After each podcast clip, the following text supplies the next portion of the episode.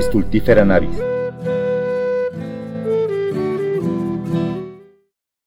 Bienvenidos al podcast Stultifera navis. En este espacio solemos hablar de libros, librerías, bibliotecas y con gente que se ha dedicado de alguna manera a eh, la lectura. Tenemos hoy en día un invitado muy especial que está en Lagunas, Oaxaca. Se llama Osvaldo Blanco y pues vamos a comenzar la conversación con él. Eh, buenos días, ¿cómo está, señor Osvaldo? Buenos días, muy bien, saludos a todos. Pues vamos a comenzar con la primera pregunta, si le parece que es, ¿cómo, cómo recuerda haber aprendido a leer? Bueno, eh, en mi experiencia eh, muy particular, yo recuerdo que eh, aprendí a leer, de lo que recuerdo es que cuando, este, cuando yo vivía todavía en, en la casa este, de, mis padres, vivía muy cerca mi abuela, entonces este, no había no había ningún este, preescolar al que pudiéramos asistir, mi hermana y yo. Tengo una hermana que es un, año mayor que yo. Entonces, este, eh, lo habitual era ir en las mañanas un rato con mi abuela y ella tenía un, cuadernillo que le llamaban desde entonces este, una cartilla que traía las vocales, las consonantes y algunas sílabas. Y entonces nuestra abuela nos ponía ahí a, a que estuviéramos repasando, ella nos leía las sílabas, nosotros las repetíamos y luego poco a poco las fuimos identificando también en la cartilla y así dimos los primeros pasos para empezar a leer. Después, como mi padre fue obrero ferrocarrilero en la ciudad de Matías Romero, Oaxaca, eh, había un servicio de, educación preescolar, por llamarlo de alguna manera, una especie de kinder, pues, para los hijos de los trabajadores. Nosotros vivíamos un poco lejos de ese lugar, sin embargo mis papás hicieron el esfuerzo y nos llevaban algunos, eh, algunas veces por las tardes a ese lugar y ahí había una maestra que igual nos, este, nos empezó a, a enseñar las sílabas, la, cómo formar las primeras palabras y fuimos dando otros, otros avances más para, para, para aprender a leer. De tal forma que yo recuerdo que cuando ingresé a primer año de primaria, este, pues yo ya, ya, ya sabía algo, ¿no? De, de, las primeras letras. Entonces, este, no fue tan complicado para mí ese primer año. Y, la, y la lectura se dio de una manera, pues, mágica, repentina. Cuando yo me di cuenta, pues es que ya podía leer, ¿no? Y, y incluso, este, eh, algo que no se me olvida es que al terminar el primer año de primaria, recibí incluso, incluso un diploma de parte de la escuela que, en la que yo estudiaba, porque este, en el examen final, pues yo no, no tuve ningún, este, ninguna equivocación, todos fueron aciertos. Entonces, este, pues bueno, yo en mi infancia no le di la, la tanta importancia a eso que hicieron en la escuela, ¿no? Pero mis papás sí los veía yo muy contentos. Eh, eso es lo que recuerdo de, de, haber aprendido a leer. Ahora, en cuanto a mi, eh, mi gusto por, la lectura, por los libros, creo que se dio también en el entorno familiar. Eh, tengo, que, decir que mi papá, en un gesto, él, él, la verdad, era un obrero ferrocarrilero del tren, y no había concluido la, escuela primaria. Las condiciones en las que vivió su familia, él se quedó huérfano desde muy pequeñito, entonces eh, prácticamente tuvieron que trabajar los hermanos desde, desde la adolescencia para poder salir adelante. Entonces mi papá no terminó la escuela primaria, pero, pero ya con sus compañeros en el trabajo, se hizo un autodidacta, leyó este, libros, eh, hicieron reuniones, eh, mi papá formó parte de, los trabajadores que se fueron a la huelga en 1960, antes de que yo naciera, la huelga más, más este, importante que tuvo el movimiento obrero en esa época fue la de los ferrocarrileros en 1959, 58 y 59, entonces yo todavía no había nacido, pero ese, ese, ese haber participado en el movimiento, lo menciono porque es importante en lo que sucede después, en nuestra formación como hijos.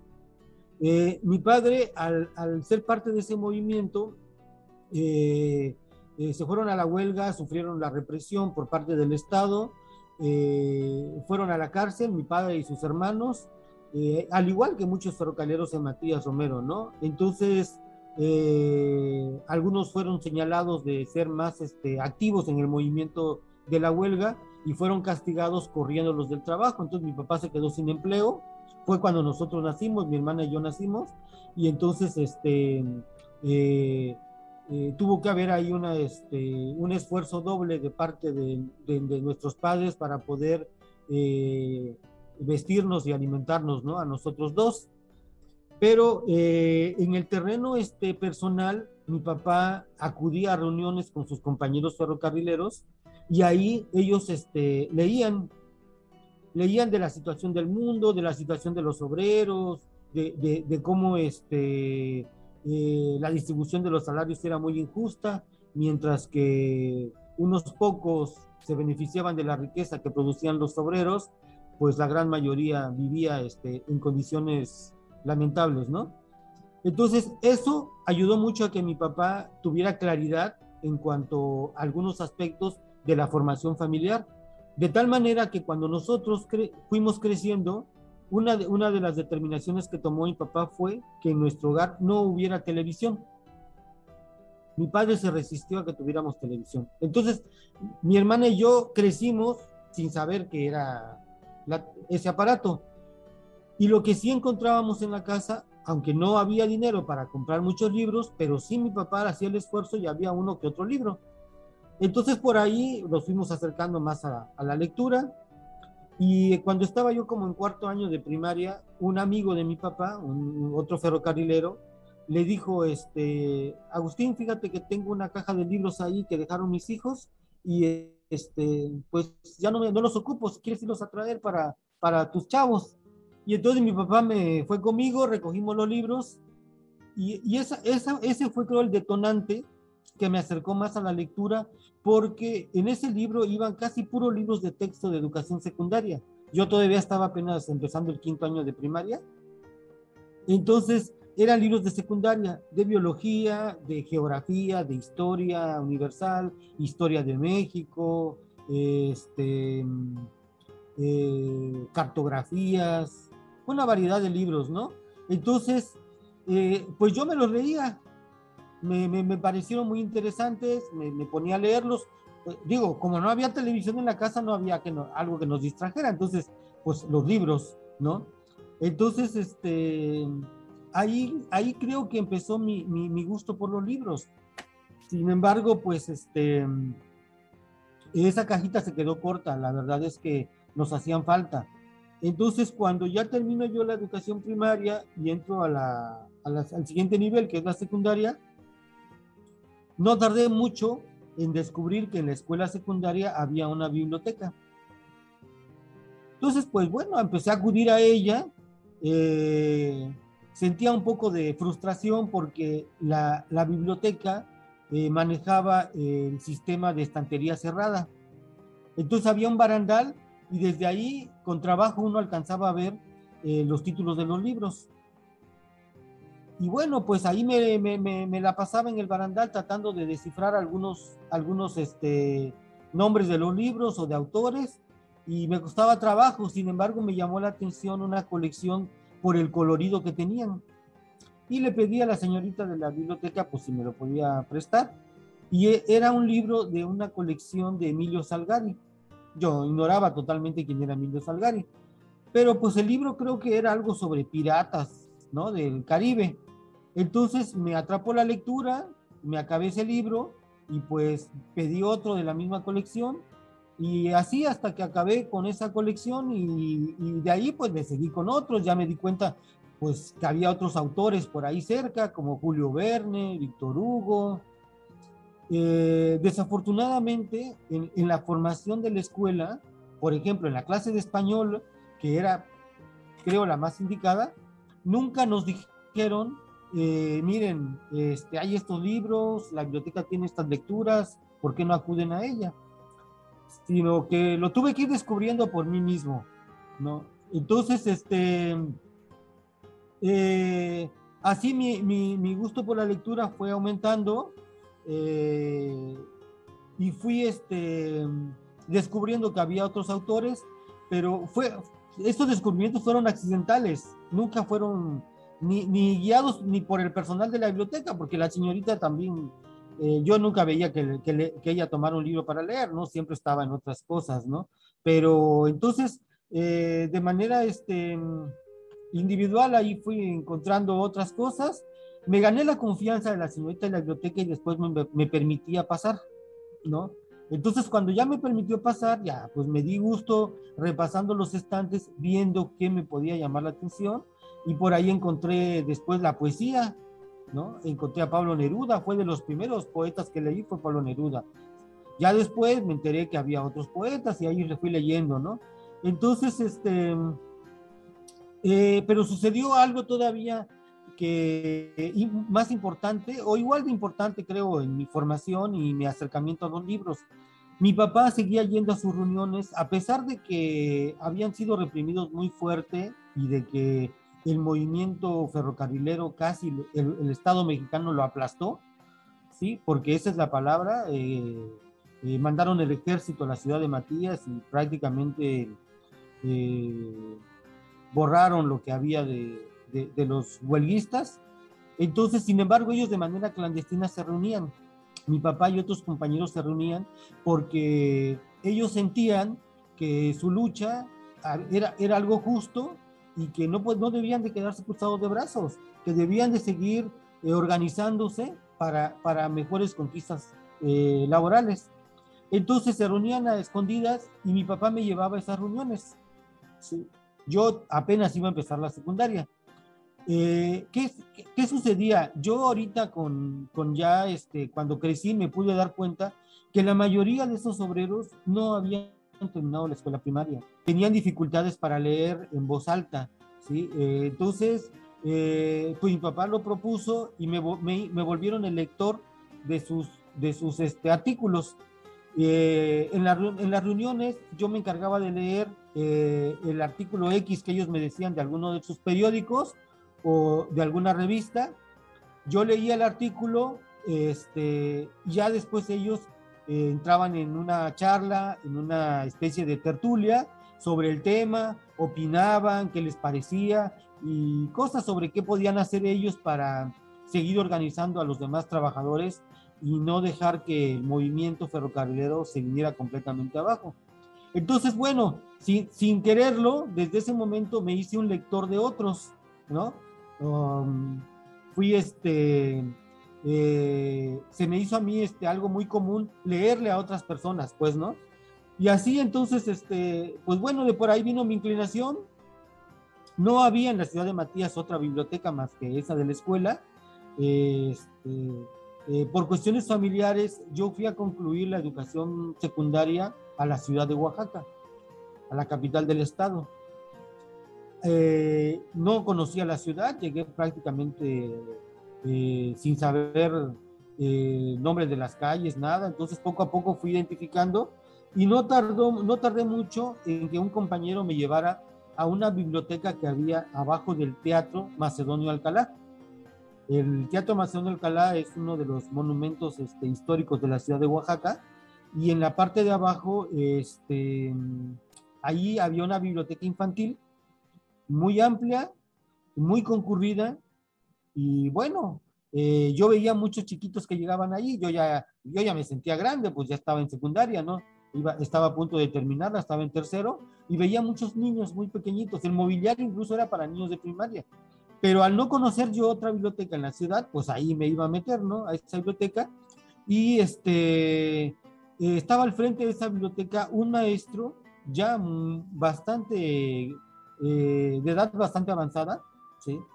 Pero era, este, era mi admiración, ese maestro era mi admiración porque eh, yo escuchaba cómo las mamás se acercaban a él y le decían, este maestro es que le dejaron esa tarea a mi hijo, y el maestro siempre tenía la disponibilidad para ir a ayudar a buscar qué material podía ocupar la señora para la tarea de su hijo. Y si se acercaba otro, otro niño y le decía, maestro, es que yo ando buscando, igual, ¿no? Entonces, este, eh, yo iba, leía y aparte observaba este, al maestro porque eh, me gustaba la actividad que él hacía y cómo lo hacía además, ¿no? Siempre amable con, con todos, ¿no? Y aunque estuviera la biblioteca llena, él nunca perdía la paciencia. Entonces, bueno, este, esa, esa fue una, una muy buena experiencia y, este, y no las, no las, este, me la apropié, me la apropié de eso y de la oportunidad de estar ahí con, con, con, este, con ese bibliotecario. Y bueno, creo que es lo que más recuerdo de esa, de esa época. Es una, una historia entrañable, ¿no? De, de su relación con la, con la lectura, muy orgánica. Digo, eh, de pronto saber, ¿no? Del movimiento ferrocarrilero del 58 que llega hasta nosotros por acá del, del centro del país y a través de la historia de México, pues hasta el 68, ¿no? Nos enteramos ah, de el movimiento ferrocarrilero que se une al movimiento de estudiantes, pero eh, ya, ya vamos viendo, ¿no? Más o menos habrá que considerar para nuestros escuchas, que el señor Osvaldo ahora me parece que es encargado de una biblioteca. Sí, maestro, exactamente. Eh, después de este de, mucho este eh, pensar eh, qué, estudiar cuando estaba en la, en la prepa, tenía muchas mi acercamiento a los libros me abrió el panorama de, muchas opciones. Entonces, pues me gustaba, me, gustaban muchas ciencias, me inclinaba mucho por, este, por algunas de las ciencias este, biológicas, este, pero igual me gustaba también la historia, me gustaba la, literatura. entonces, este, pero sucedieron cosas que a lo mejor este, eh, después pude irlas este, acomodando en mi, en mi vida. Eh, cuando yo estaba este, en la ciudad de Oaxaca, digo, yo traía la formación familiar de mi papá, que fue un hombre de izquierda. Eh, debo decir que mi, que mi papá, eh, al, ser parte del movimiento ferrocarrilero en Matías, después de la represión, eh, eh, mi, padre y otros trabajadores se radicalizaron. En esa época, pues estaba reciente el triunfo de la Revolución Cubana, ¿sí? Eh, después vino este, en los años 70 el triunfo de la Unidad Popular en Chile, y los ferrocarrileros leían mucho sobre eso, ¿sí? Ellos soñaban, porque eso era, era un sueño, en la construcción de un mundo más justo, más igualitario. ¿cómo decirlo? Este, eh, cuando ellos este, eh, leyeron que en Chile había llegado un gobierno que estaba nacionalizando la riqueza del país para beneficio de los chilenos, dijeron, ¿y en México? O sea, ¿por qué no podemos soñar en que también aquí en México pueda haber algo, algo así, ¿no? y, que los obreros puedan mandar a sus hijos a las escuelas y, haya este, mejores servicios médicos para todos, en fin, eran de las cosas que ellos este, imaginaban. Entonces, bueno, mi, padre se radicalizó en ese movimiento con sus compañeros, ellos este, eh, eh, terminaron por, por, por abrazar la ideología del Partido Comunista Mexicano. Entonces yo tenía mucho esa, esa formación en en, mí, ¿no? En mi persona. Y, y, en, y, en, y, en, Oaxaca, estando en la capital, me acerqué con universitarios que igual eran este, de un movimiento eh, democrático, que, que, pedían una mejoras en la universidad y que fueran más, más abierta y, este, y que estuviera al alcance de, de, de, los hijos de los campesinos y de los obreros, etcétera. Entonces yo me acerqué con ellos y iba a sus reuniones y apoyaba y ahí andaba. Entonces em, ellos forman una biblioteca popular con la idea de llevar libros a las colonias marginadas. Entonces ya se habían dado cuenta que yo tenía pues ese, ese gusto por los libros y siempre, siempre me veían que andaba con algún libro en la mano y, y si hablaban de libros pues yo luego me metía en la plática. Entonces me, me, invitaron a mí a ese proyecto de la Biblioteca Popular y pues bueno, yo con gusto entré sin tener ninguna formación bibliotecaria todavía, sino simplemente pues el amor por los libros, ¿no? Y, y sobre todo por, por, este, por compartir la lectura con otras personas. Entonces empezamos a ir a algunas colonias marginadas en la ciudad de Oaxaca, eh, muy, muy, muy pobres las colonias, eh, casas de cartón y de lámina, ¿no? Así. Y ahí vamos nosotros con nuestros libros y ya leíamos con, pues, con los adultos, con los muchachos, los niños, ¿no? Y, este, fue una experiencia que a mí me, me marcó, creo, en mi vida, porque este, no sabía cómo organizar los libros y tuve que aprender de manera autodidacta.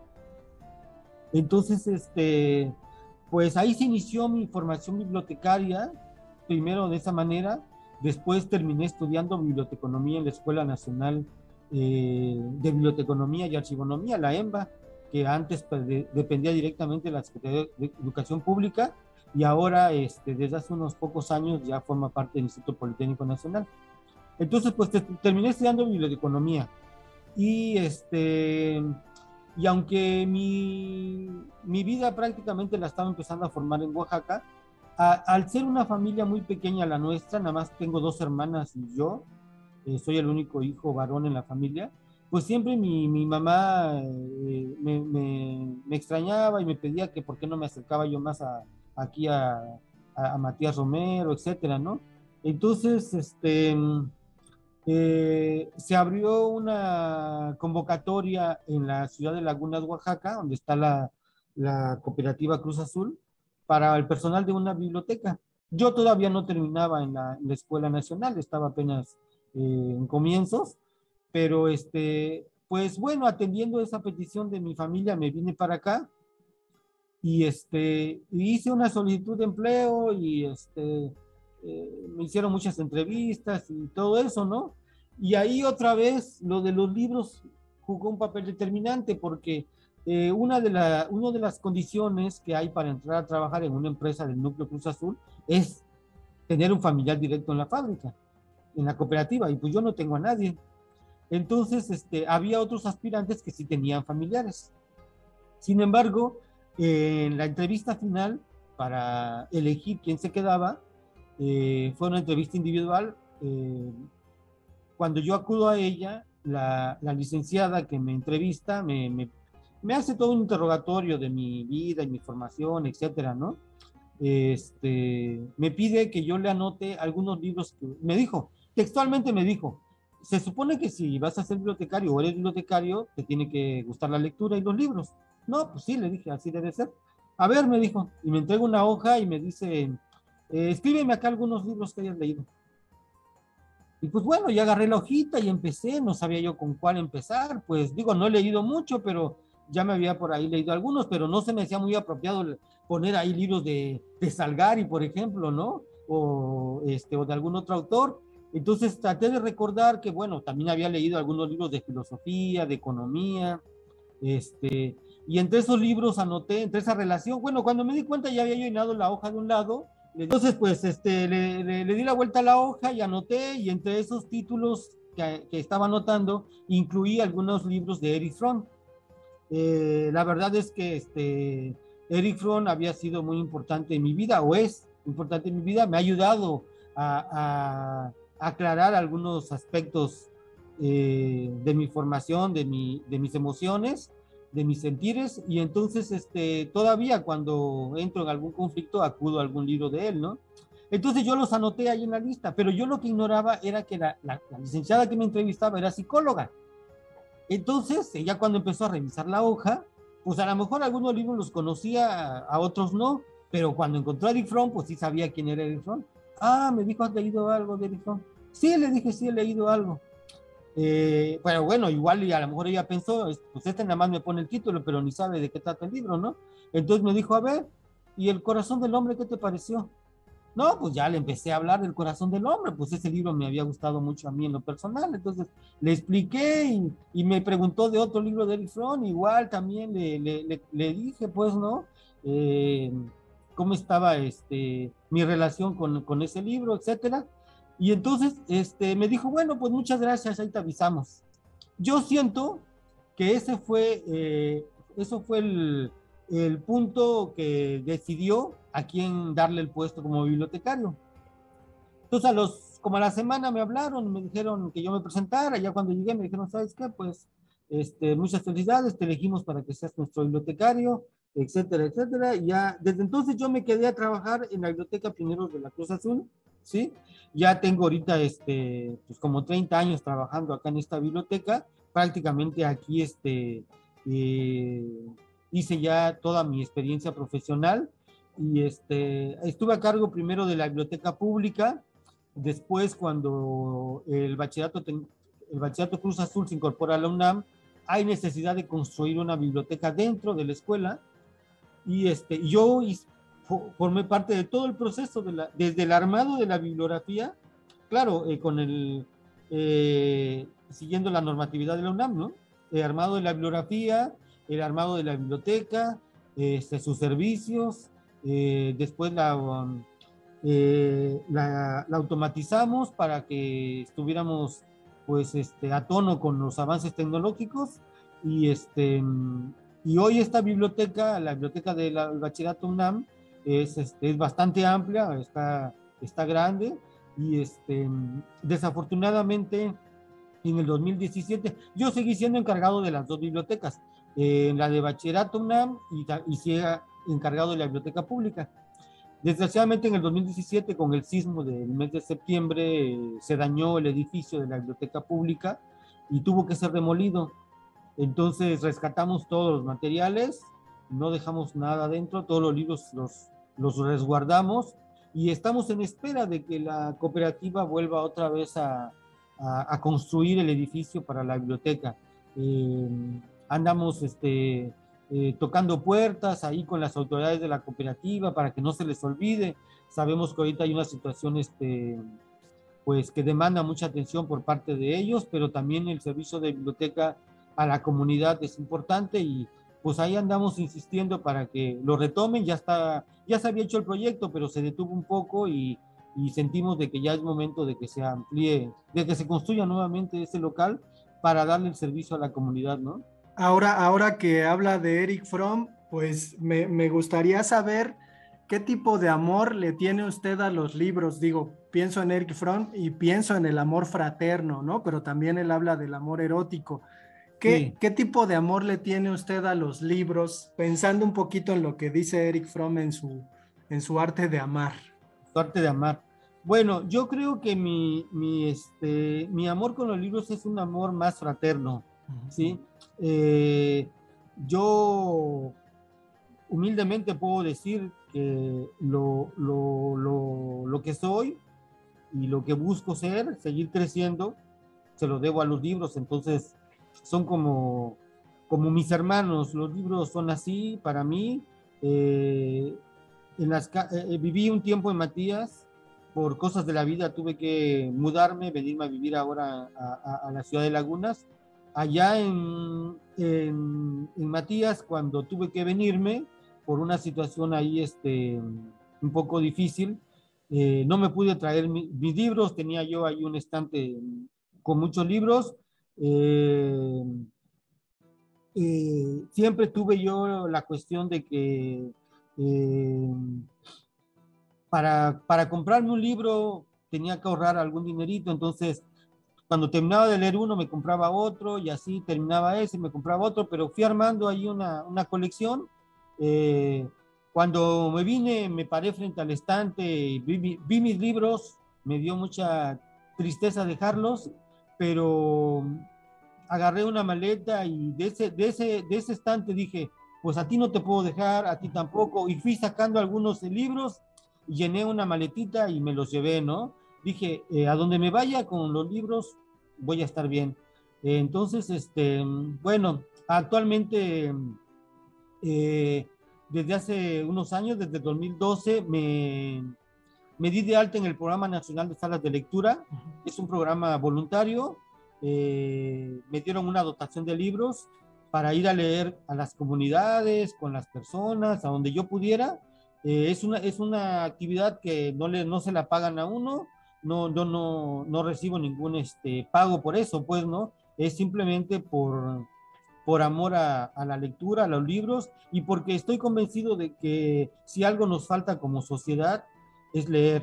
Entonces, aquí en esta comunidad, en los alrededores, hay muchas eh, rancherías donde los niños, los adultos, los jóvenes no tienen acceso a los libros. Entonces, empecé por formar una, una sala de lectura en mi humilde casa, en el corredor de mi humilde casa. No tenía muebles, así que compré dos cobertores y los ponía en el corredor, en el piso, y ahí llegaban mis vecinos a leer conmigo, ¿no? Generalmente eran más niños y adolescentes, y ahí nos poníamos a leer. Igual con el sismo, mi, mi, mi, casa sufrió algunos daños y me dio temor y suspendí lo de la, lo de la sala de lectura ahí en mi casa. Entonces me, me uní con unos compañeros del ayuntamiento y empezamos a ir a algunas comunidades, a rancherías, y ahí iba yo con mis libros, ya leía yo con, con, los, con las personas, les leía en voz alta, y luego les prestaba libros.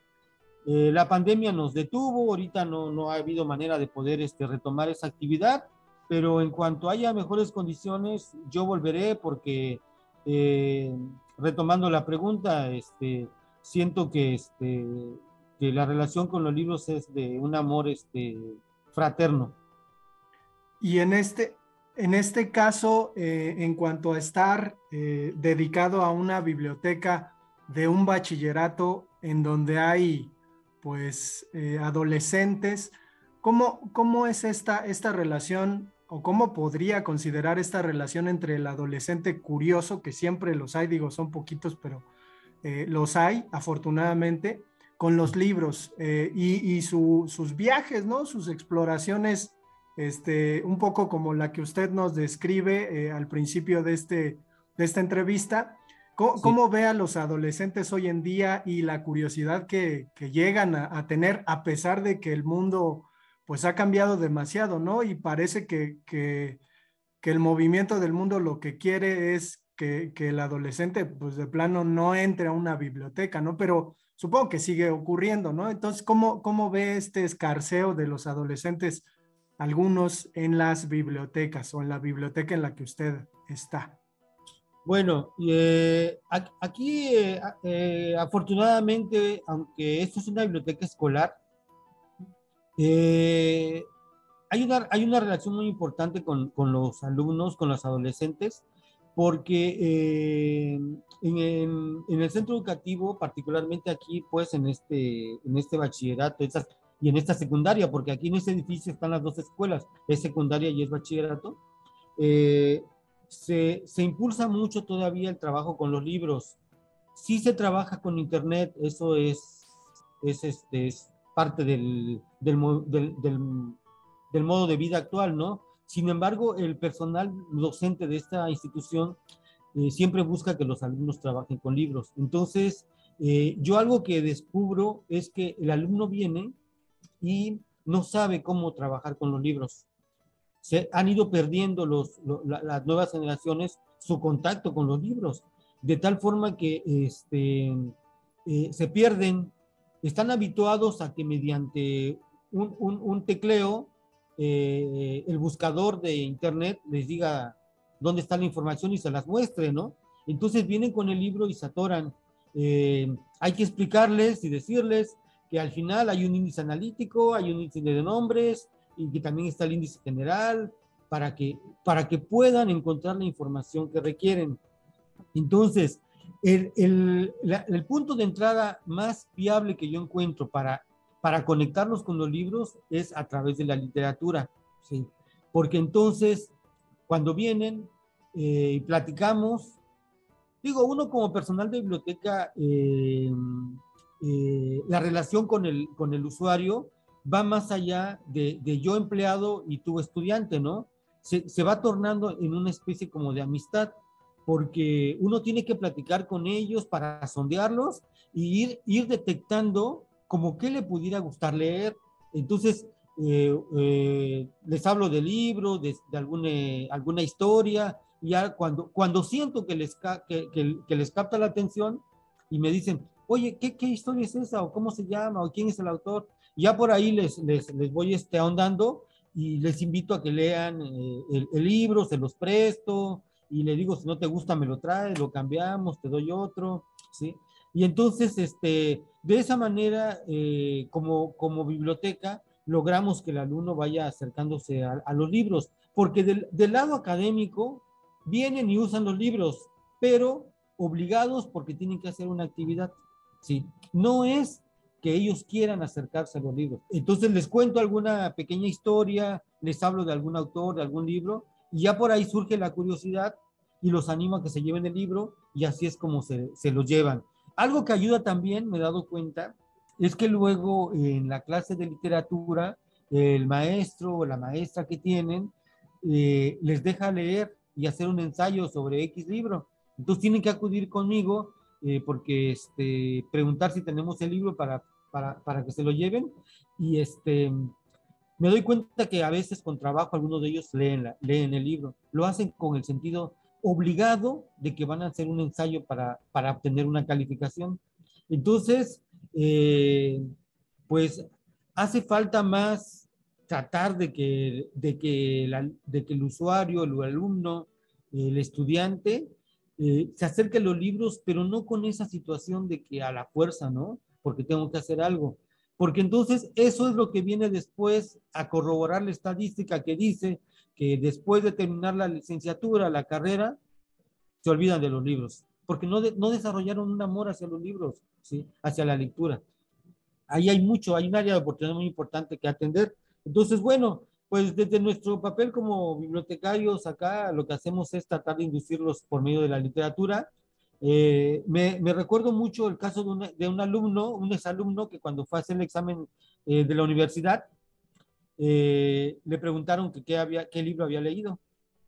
Entonces él mencionó, vino muy contento a decirme, dije, no, les dije que leí el libro de José Agustín, es un libro que yo le había recomendado que leyera. Entonces lo felicitaron por haber leído a José Agustín y hasta ahí descubrió él que, que, que era, que le ayudó mucho por lo menos haber leído algún libro de, de, de ese autor, ¿no?